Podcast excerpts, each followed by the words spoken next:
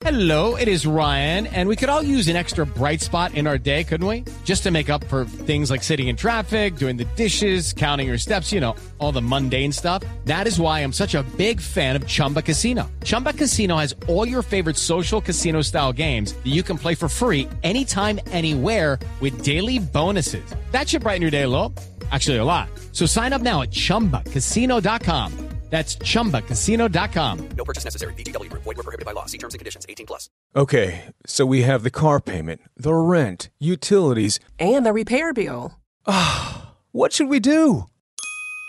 I know. I'm going to CashNetUSA.com. I can apply in minutes, get an instant decision, and if approved, we could have the money in our account as soon as the same business day. When you need money fast, be the hero. Go to CashNetUSA.com to apply for the money you need now. The exact timing as to when your loan funds will be available will be determined by your banking institution. Streaming de ensueño, gaming electrizante, capacidad para toda la familia. Bienvenidos a la vida de los gigillonarios. Conoce a la gente con ATT Fiber, ahora con velocidades Hypergig. Este es Oscar, quien recién se convirtió en gigillonario. Y en el mejor abuelo del mundo. A sus tiernos 65, Oscar se ha dado la tarea de consentir a sus 15 nietos con su nueva sala de videojuegos. Lo que la gente no sabe de Oscar es que, además de ser el abuelo favorito de sus nietos, también es un usuario temido en el mundo del gaming. ¿Quieres bailar? Te daré un baile.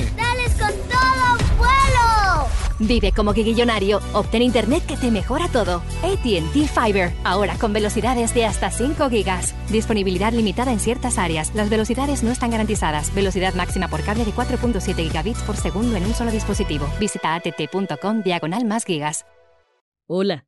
¿Está bien o está mal hacer chistes sobre la apariencia, la condición médica, la raza, el género o la nacionalidad de una persona? ¿Reaccionar con violencia física es una respuesta acertada? ¿Alguien quiere por favor pensar en Jada Pinkett Smith?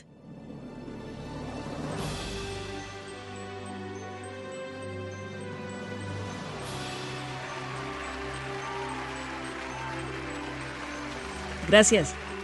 Gracias, gracias. Los Oscar 2022, ¿ah?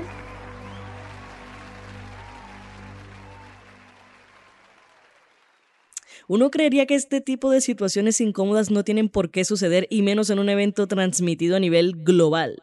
Y claro, hablo de incluir a Amy Schumer como coanfitriona. Hombre, yo juraba que como sociedad ya habíamos llegado a la conclusión de que no es una buena comediante. Mira, el monólogo de apertura lo hizo Amy Schumer y yo ya estaba lista para apagar el televisor. A lo bien, ¿por qué explicas tus chistes, men? No es suficiente con robarlos. ¿Vieron el chiste que intentó sacar adelante con la actriz Kirsten Dunst? Fingiendo que era una chica cualquiera, llamándola rellena asientos, entrevistando a su esposo. Uy.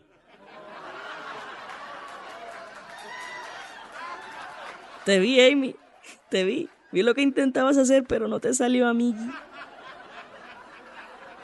Y bueno, no te culpo, es que ni con semanas de planeación podrías hacer que la ejecución de tus bromas de risa.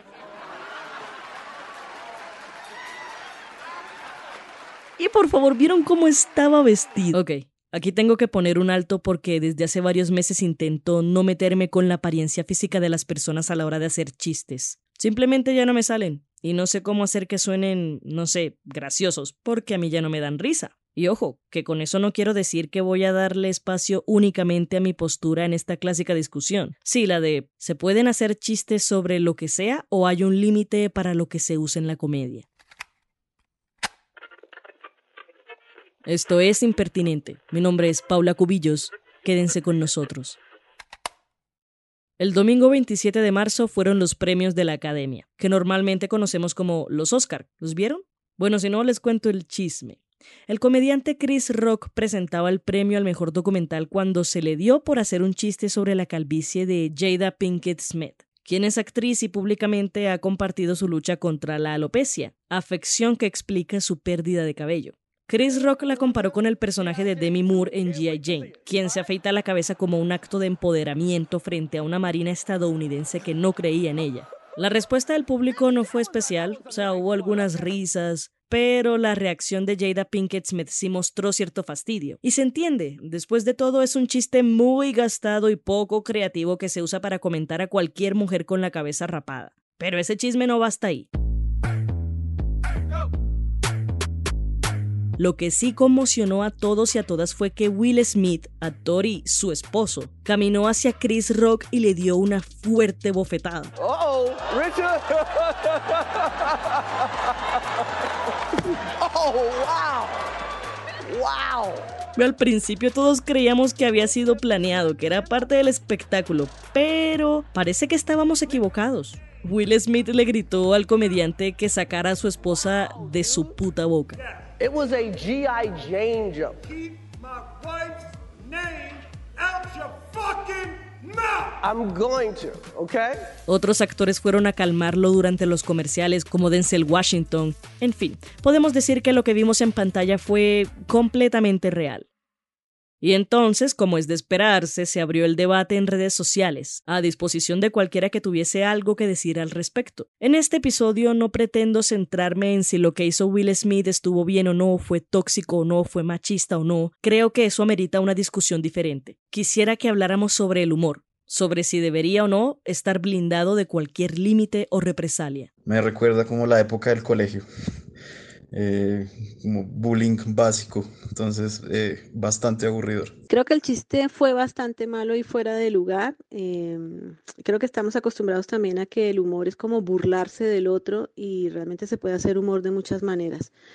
Pero también creo que está todo libreteado y que es una estrategia publicitaria muy bien pensada para que los Oscars vuelvan a ser noticia. Wow. Para.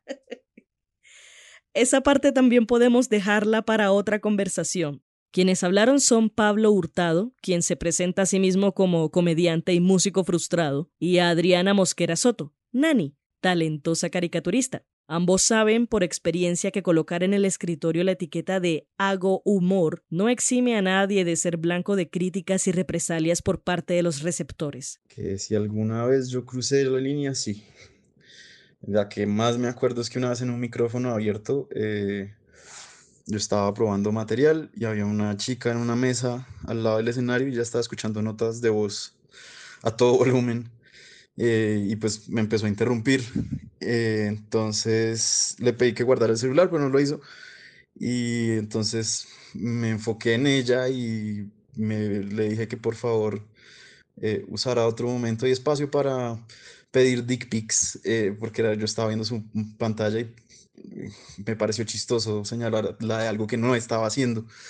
Eh, y pues ella se fue y toda la mesa con la que ella estaba se fue.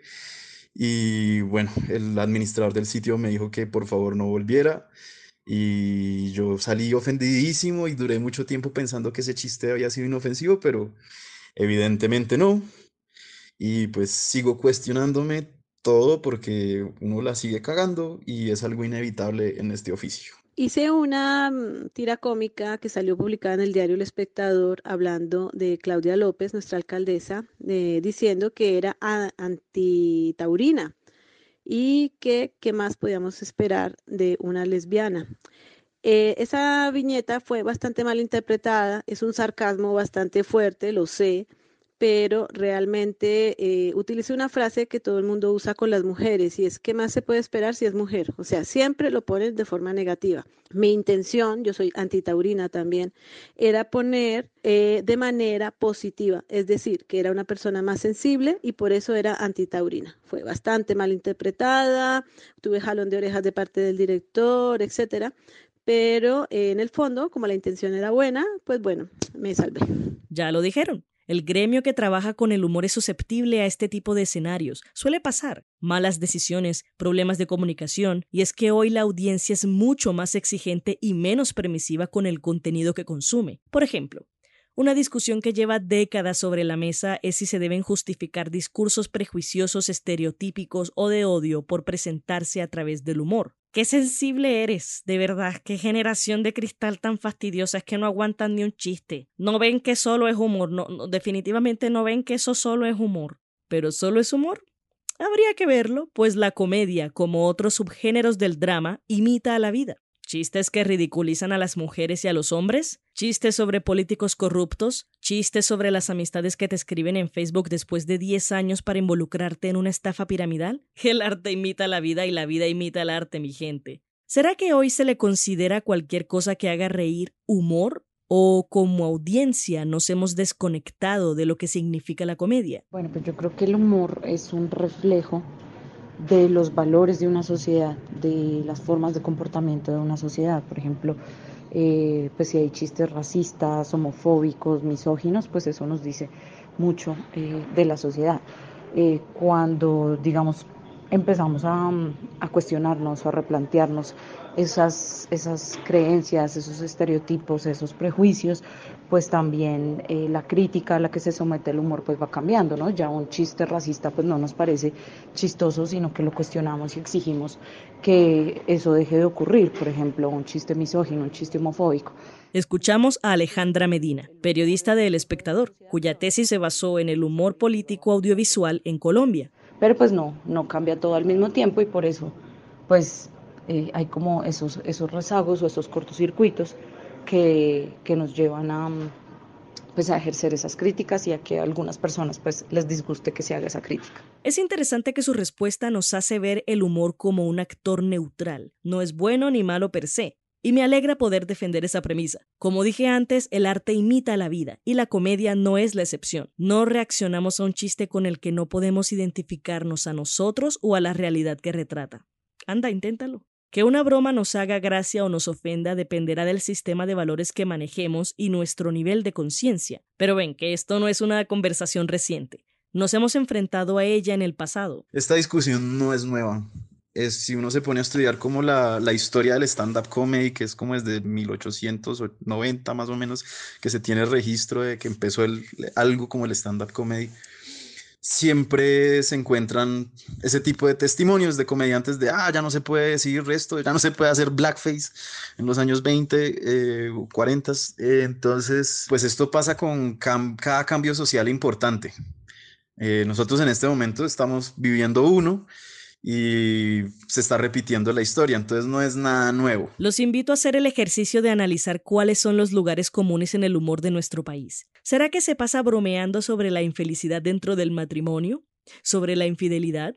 ¿Sobre la apariencia física? ¿Sobre cómo entender a las mujeres? ¿Sobre odiar a las suegras? Sobre escaparse del trabajo, sobre la miseria de uno mismo, y de ahí preguntarnos si esos chistes nos pueden dar luces sobre los valores que compartimos socialmente en Colombia. ¿Será que vemos esos cuentos como un reflejo de nuestra realidad? ¿Será que algo ha cambiado en los últimos años?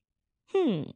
Ahora, Quiero aclarar que no es imposible meterse con temas sensibles. Digo, uno podría hacer un sketch satírico sobre el racismo y que el mensaje sea una crítica hacia la discriminación, así como podríamos hacer una apología directa. La comedia no desconoce de contextos ni límites para funcionar, pero al final la decisión última recae sobre el humorista, quien pondera cuándo es el momento y cuál es la forma en que va a soltar su repertorio. Es un proceso de ensayo y error. Como me decía mi director de teatro cuando juraba que mi camino era la actuación, hacer comedia es muy difícil. A la hora de probar material, uno no solamente está mejorando su material, de cierta forma conociéndole los límites a la gente y viendo qué funciona, sino que uno se, también se empieza a volver un poco más consciente socialmente. En el mejor de los casos, ¿no? Hay unos comediantes que realmente no quieren cambiar y pues de eso está llena la escena en este momento. Los límites del humor son los que tenemos los mismos humoristas en la cabeza.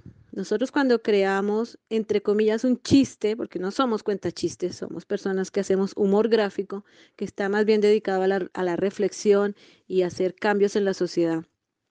Cuando hacemos eh, el ejercicio de sentarnos frente a una hoja en blanco, nosotros mismos nos autocensuramos y sabemos hasta dónde queremos llegar. Esto nos lleva hasta la pregunta final, de si la broma que hizo Chris Rock sobre la alopecia de Jada Pinkett Smith estuvo bien o no. Y la respuesta dependerá de todo lo que hemos hablado hasta ahora. A ver, Si nuestro sistema de valores nos dice que está mal burlarse de la enfermedad de alguien y que debe rechazarse cualquier chiste sobre la apariencia física de los demás, entonces haremos llover las críticas. Por el contrario, si nuestro sistema de valores nos dice que el humor es inofensivo, que no representa un ataque real y que la gente se ha vuelto demasiado sensible, entonces defenderemos a Chris Rock. Si nuestro sistema de valores nos dice que hay un contexto para todo y que ese chiste simplemente no aportó nada más que un momento patético, entonces torceremos los ojos con fastidio preguntándonos, hombre, ¿cuál era la necesidad de hacer ese comentario? ¿Será que se le quemaba la lengua si no lo decía?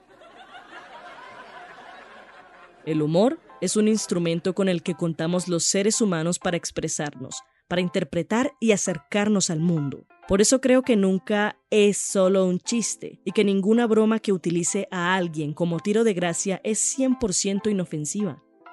Sea como sea, Espero que esta breve intervención nos ayude a abrir conversaciones más amplias sobre los alcances del humor, sobre cuestionar o defender la realidad que fluye detrás de los chistes, de las caricaturas y de las comedias. La verdad es que nunca me han gustado las conversaciones que se basan en la premisa de un absoluto blanco o negro. Me gustan los grises. En situaciones así, vale la pena preguntarnos cuál sistema de valores queremos compartir como sociedad y solo a partir de ello podremos ver cambios en nuestras formas de expresarnos, entre ellas el humor. Este fue el episodio 21 de Impertinente, el podcast de opinión del espectador. Si quieres escuchar más, entra a www.elespectador.com o a tu plataforma de streaming favorita. Agradecemos a Alejandra Medina por su participación en este episodio. Los invito a seguir las caricaturas de Nani en su cuenta de Instagram arroba naniopina. Y si están en Bogotá, a escuchar a Pablo Hurtado en los martes de humor en la calle 22 número 860 o asistir a su espacio para contar historias en primitivo en la carrera séptima. La producción edición estuvieron a cargo de Paula Cubillos.